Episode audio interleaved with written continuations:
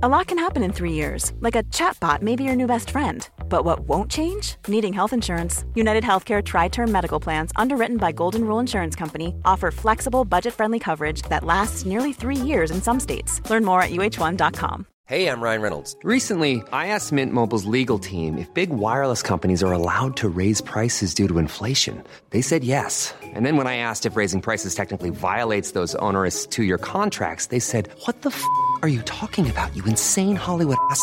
So to recap, we're cutting the price of Mint Unlimited from $30 a month to just $15 a month. Give it a try at mintmobile.com slash switch. $45 upfront for three months plus taxes and fees. Promo rate for new customers for limited time. Unlimited more than 40 gigabytes per month. Slows. Full terms at mintmobile.com.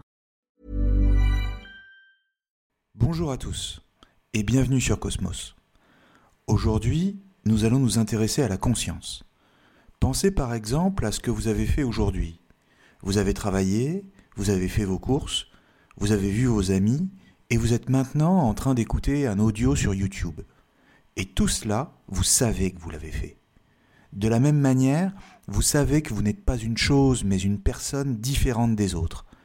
Tout cela est présent à votre esprit sans même avoir à y penser. En clair, être conscient, c'est savoir qu'on est en rapport avec une réalité extérieure à nous, le monde et les autres par exemple, et dans le même temps, c'est aussi saisir la réalité intérieure qui est la nôtre, comme nos émotions et nos sentiments. Être conscient, c'est donc détenir un savoir sur ce que l'on est et sur le monde. Savoir que l'on est là, que le monde est là également et que l'on en fait partie sans se confondre totalement avec lui. Très bien. Mais la conscience en elle-même, qu'est-ce que c'est? Et où se trouve-t-elle? Quelque part dans le cerveau? Car nous voyons bien ce que c'est que d'être conscient. Mais la conscience en elle-même, est-elle palpable, matérielle? Pouvons-nous la toucher? Car en effet, quand on nous demande de la définir plus précisément, alors les problèmes commencent. Nous ne savons plus quoi répondre. Et tenter de le faire, c'est même paradoxalement prendre le risque d'être moins clair que ce qu'elle est vraiment. Et on se retrouve embarqué dans des explications confuses et bien plus compliquées que la conscience elle-même comme si la conscience était si simple qu'il était bizarrement très compliqué de la saisir et de l'expliquer. C'est comme vouloir empoigner de l'eau, dit Montaigne. Elle vous file entre les doigts. Autrement dit, la conscience est directement accessible. N'importe qui peut en faire l'expérience concrète à chaque instant, mais dans le même temps, elle ne fait pas exactement l'objet d'un savoir. En un sens, elle se vit plus qu'elle ne se pense, elle s'expérimente plus qu'elle ne s'explique. C'est du moins le constat que fait Henri Bergson, un philosophe français qui a vécu à cheval sur le XIXe et le XXe siècle. Bergson explique que si certaines choses restent pour nous incompréhensibles, c'est parce que nous les abordons de la mauvaise manière. Par exemple, en tentant de les rattacher à ce que nous connaissons pour les rendre plus accessibles à notre intelligence. Le problème est que les choses sont toujours singulières, ne ressemblent pas forcément à ce que nous connaissons, et que donc notre intelligence n'est pas forcément notre meilleur allié pour les comprendre. En clair, nous nous maintenons nous-mêmes dans un rapport d'extériorité par rapport à elles. Pas étonnant qu'elles demeurent des énigmes, c'est-à-dire des problèmes incompréhensibles. Alors qu'à l'inverse, si nous cherchons à saisir ces choses pour elles-mêmes, c'est-à-dire de l'intérieur, alors elles se dévoilent dans toute leur simplicité. Et donc, quand nous nous débarrassons de cette habitude, les problèmes disparaissent d'eux-mêmes. Ce n'étaient que des faux problèmes, car nous les avions jusque-là envisagés de la mauvaise manière, en l'occurrence par l'intelligence. Et c'est d'ailleurs pourquoi la plupart des philosophes qui ont tenté d'expliquer la liberté, le temps ou la conscience se sont fourvoyés dans des impasses, par exemple en réduisant la liberté à des questions de moyens économiques ou en considérant la conscience comme le contraire de la matière. Un peu comme les scientifiques qui tentent de découvrir les mystères de la création de la Joconde en la passant au rayon X. Mais que trouve-t-il derrière les pigments de peinture? Rien du tout, juste d'autres pigments, les atomes du bois sur lequel Léonard a peint son chef-d'œuvre, mais après, que reste-t-il dans leurs explications du geste de l'artiste? Ont-ils réussi à percevoir les mystères de son génie, la simplicité de son geste, en dessinant les courbes du visage de Mona Lisa? Rien. Tout cela leur échappe. car ils abordent l'œuvre comme un objet de science, en la livrant à l'intelligence. Mais au fond, ils passent à côté de l'essentiel. Ils ne ressentent rien. En l'occurrence, rien n'est plus simple que d'accéder à l'essentiel des choses pour Bergson. Mais à condition de se débarrasser de nos mauvaises habitudes, qui consistent à toujours les réduire à l'intelligence, sous prétexte que c'est plus facile et plus utile pour nous. D'ailleurs, c'est quoi l'intelligence au passage? Eh bien, l'intelligence, c'est la faculté de comprendre. Et pour comprendre le monde qui l'entoure, l'homme va, par son intelligence, le découper morceau par morceau, le démonter pièce par pièce. Et en effet, c'est plus simple de faire comme ça, car cela permet de démonter les choses comme on ferait du mécanisme d'une montre, pour mieux voir comment elle fonctionne. C'est comme ça que fonctionne l'horlogerie, c'est comme ça que fonctionne aussi la science. Mais dans le même temps, et c'est l'inconvénient de ce que je viens de dire, l'intelligence est aussi la faculté qui nous éloigne du monde et nous empêche de ressentir la simplicité des choses. C'est ainsi par exemple que quand on est amoureux, on ne sait pas comment l'expliquer. Le sentiment que l'on ressent nous paraît évident, et en ce sens il est simple. Et dans le même temps, on ne peut pas l'expliquer car si on nous demande pourquoi on aime telle personne, nous ne savons plus quoi répondre. On ne peut pas démonter ce sentiment de la même manière qu'une montre. Eh bien, la conscience, c'est exactement la même chose. On ne peut pas la déconstruire morceau par morceau, pièce par pièce. Elle est tout entière, insécable, simple. En clair, pour saisir ce qu'elle est, il faut cesser de conceptualiser, de penser, de parler il faut se placer du point de vue de la vie et non de celui du discours. Alors comment l'aborder? Eh bien, la réponse de Bergson, c'est qu'il faut passer par l'intuition. Qu'est-ce que ça veut dire? L'intuition, c'est le contraire de l'intelligence. Connaître une chose de manière intuitive, c'est la connaître sans la déformer, la connaître immédiatement sans rien y ajouter d'extérieur à elle d'une certaine manière, il s'agit de la ressentir. Et ainsi on peut saisir ce qu'est la conscience grâce à l'intuition plus que par l'intelligence, car nous pouvons sentir en nous ce qu'elle est. Or, qu'est-ce qu'on ressent si on ferme les yeux et si on se concentre sur ces états de conscience? En l'occurrence, au plus profond de notre intuition, la conscience nous apparaît comme une continuité entre trois aspects du temps le passé, le présent et l'avenir. Elle est d'abord mémoire. Elle est ensuite attention au présent et enfin anticipation de l'avenir. C'est ce que Bergson appelle la durée, c'est-à-dire la continuité du temps et des états mentaux qui sont les nôtres. Et quand on y pense, c'est assez clair, parce que nous ne passons jamais d'un état mental à un autre sans transition, comme par exemple de la tristesse à la joie il y a toujours une continuité entre ces différents états, de sorte que les transitions sont assurées par des états intermédiaires. Vous savez, un peu comme dans un fondu enchaîné, où tous les états mentaux successifs qui constituent notre vie intérieure se fondent les uns dans les autres, sans s'arrêter. Selling a little or a lot? Shopify helps you do your thing however you cha-ching. Shopify is the global commerce platform that helps you sell at every stage of your business. From the launch your online shop stage to the first real life store stage, all the way to the did we just hit a million orders stage. Shopify is there to help you grow. Shopify helps you turn browsers into buyers with the internet's best converting checkout. 36% better on average compared to other leading commerce platforms because businesses that grow grow with Shopify. Get a $1 per month trial period at shopify.com/work. shopify.com/work. Say hello to a new era of mental health care. Cerebral is here to help you achieve your mental wellness goals with professional therapy and medication management support. 100% online. You'll experience the all-new Cerebral way, an innovative approach to mental wellness designed around you. You'll get a personalized treatment plan from a therapist, prescriber, or both in a safe and judgment free space. Your cerebral therapist or prescriber will outline a customized plan with clear milestones along the way. so you can get to feeling your best. With Cerebral, you're not alone in your mental health journey. We're here to empower you to live a fulfilling life.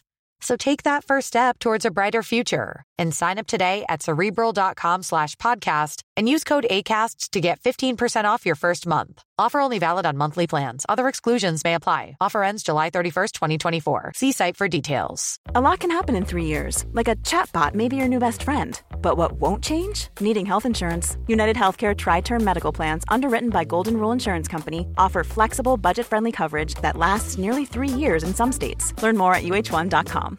Millions of people have lost weight with personalized plans from Noom, like Evan, who can't stand salads and still lost 50 pounds.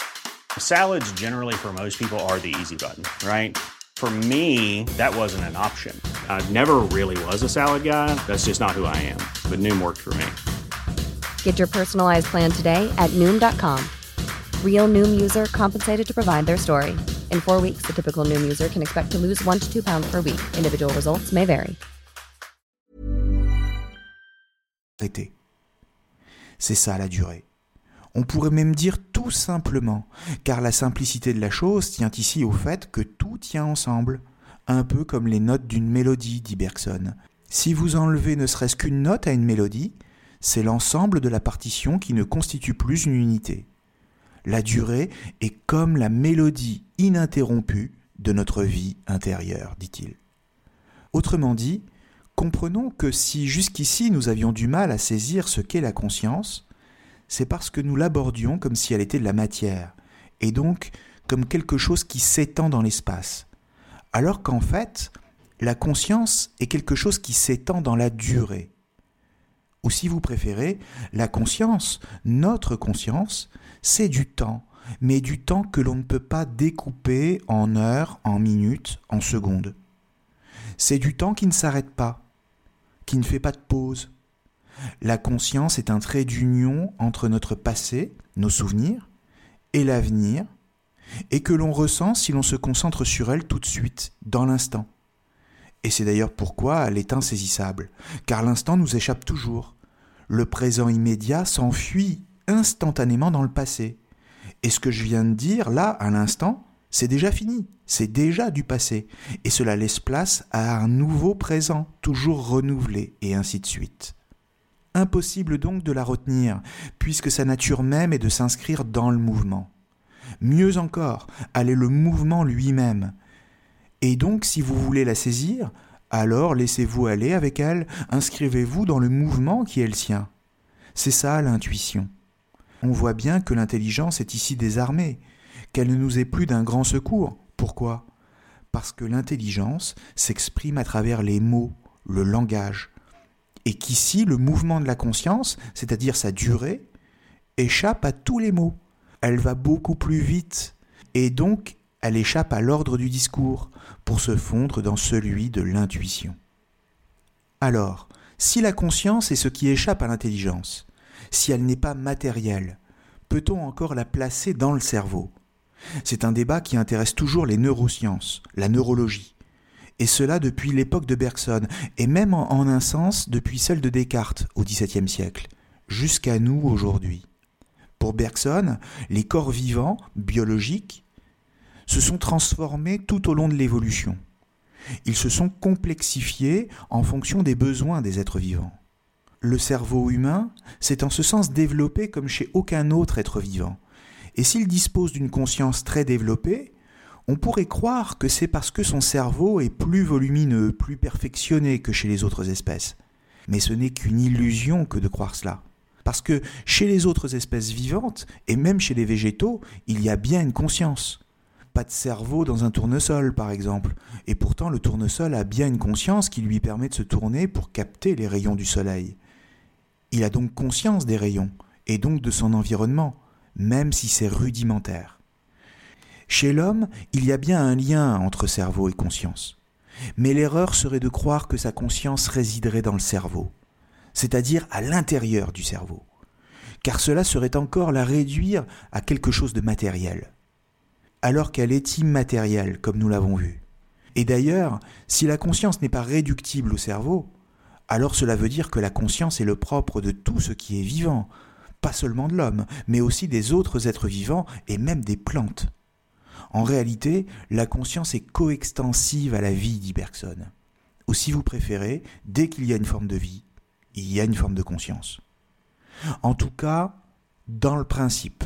Car il y a des moments où nous ne sommes pas totalement conscients et où nous agissons de manière mécanique, un peu comme des automates.